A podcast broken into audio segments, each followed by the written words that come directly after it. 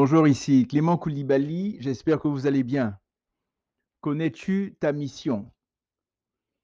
La parole de Dieu nous rapporte un interrogatoire qu'a subi Jean-Baptiste. Les pharisiens voulaient savoir qui il était et ils lui ont posé toutes sortes de questions. Voici quel fut le témoignage de Jean lorsque les responsables des Juifs lui envoyèrent de Jérusalem une députation de prêtres et de lévites pour lui demander Qui es-tu?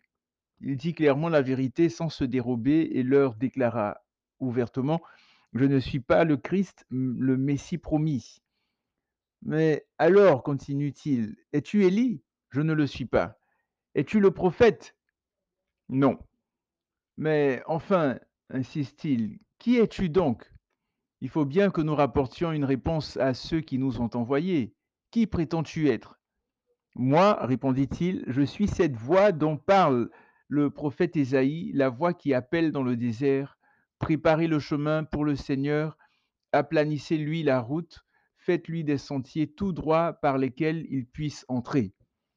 Les envoyés faisaient partie de la secte des pharisiens. Ils continuèrent à l'interroger. Si tu n'es pas le Christ, ni Élie, ni le prophète, pourquoi alors baptises-tu? Moi, leur répondit Jean, je vous baptise seulement dans l'eau, mais au milieu de vous se trouve quelqu'un que vous ne connaissez pas. Il entrera en scène après moi. Il est vrai, mais il est plus grand que moi et je ne suis pas même digne de dénouer la lanière de ses sandales. Jean dit qu'il est la voix qui crie dans le désert et voici son message. Préparez le chemin pour le Seigneur, aplanissez-lui la route, faites-lui des sentiers tout droits par lesquels il puisse entrer. Les pharisiens lui posent une question qu'il qui semble fuir. Il lui dit, Si tu n'es pas le Christ, ni Élie, ni le prophète, pourquoi alors baptises-tu? Sa réponse est assez étrange.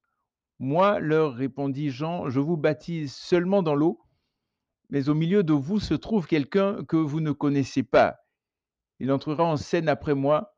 Il est vrai, mais il est plus grand que moi, et je ne suis pas même digne de dénouer la lanière de, ses sandales nous serions tentés en fait de dire, écoute Jean, c'est une belle réponse, mais nous ne sommes pas plus avancés. La question c'est pourquoi baptises-tu?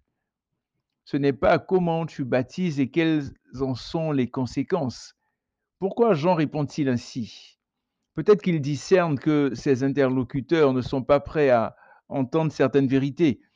Les pharisiens ont posé à Jean une très bonne question, mais reste-t-on ainsi sans réponse? Non, vous savez, la Bible est vraiment intéressante et elle se répond par elle-même. La réponse à tout, c'est véritablement la parole de Dieu.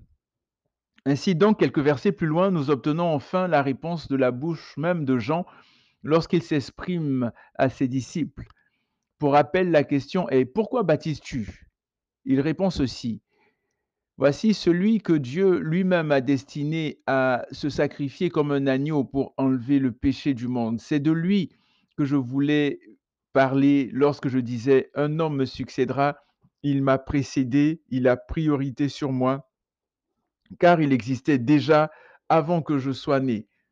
Moi non plus, je ne le connaissais pas, mais si je suis venu baptiser dans l'eau, c'est précisément pour le faire connaître au peuple d'Israël. Et tout ça, on le trouve dans Jean chapitre 1.